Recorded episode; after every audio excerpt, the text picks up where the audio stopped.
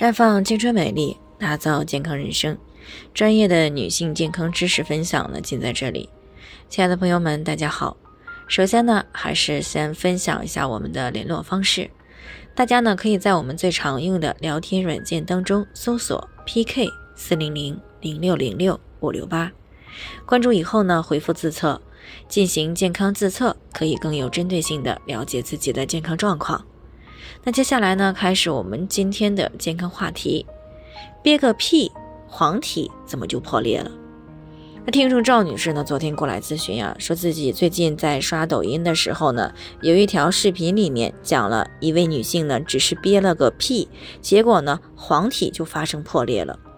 她知道黄体呢是卵巢的重要部分，所以呢，很担心自己也会出现黄体破裂的问题，所以呢，就想知道怎么样才能够避免黄体破裂。关于这个黄体破裂的问题呢，之前我们也有提到过，只是呢没有经常的去讲。那这位赵女士呢说的没错，黄体啊对于女性来说呢确实比较重要，因为呢它是由卵巢当中成熟的卵泡排出以后剩下的卵泡壳发育而来的。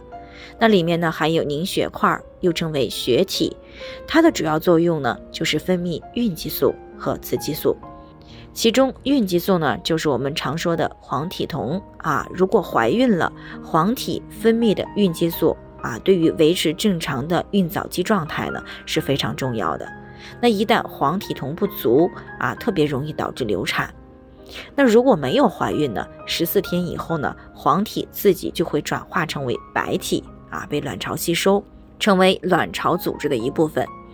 那一般情况下呢，黄体是不会轻易的破裂的。但是呢，有临床研究显示，黄体破裂与黄体囊肿、凝血功能异常以及外力的作用有关啊。它常发生于这个年轻的月令期的女性。那接下来呢，我们就先说黄体囊肿啊。如果黄体囊肿过大，或者出现了蒂扭转，那么就可能会导致黄体的破裂。而这种破裂的后果呢？也是相对比较严重的啊，可能会引起来像宫外孕那样的急腹症。如果处理不及时，那么对生命健康呢会造成很严重的威胁。所以呢，有黄体囊肿的女性，平时要定期的观察黄体囊肿啊，并且呢要尽量的少做一些剧烈运动，尽量去避免增加负压的行为，比如说像便秘啊、憋尿等这些行为呢，都会增加负压。所以有黄体囊肿的女性呢，平时最好保持大便的通畅啊，更不要去憋尿。另外呢，刚才我们提到的黄体内呢含有凝血块啊，也有血管，如果存在了凝血功能异常，那么也是容易引起黄体破裂的。所以呢，凝血功能障碍的时候啊，最好要及时的去查明原因，并且及时的去纠正。而外力作用导致的黄体破裂呢？啊，常常见于这个粗暴的同房性行为啊，剧烈的运动，以及这个腹部遭受了外力的打击或者是冲撞。那当然呢，还有一些呢是自然破裂。不过呢，这种出血量呢一般都不大啊，在凝血功能正常的时候呢是可以自愈的。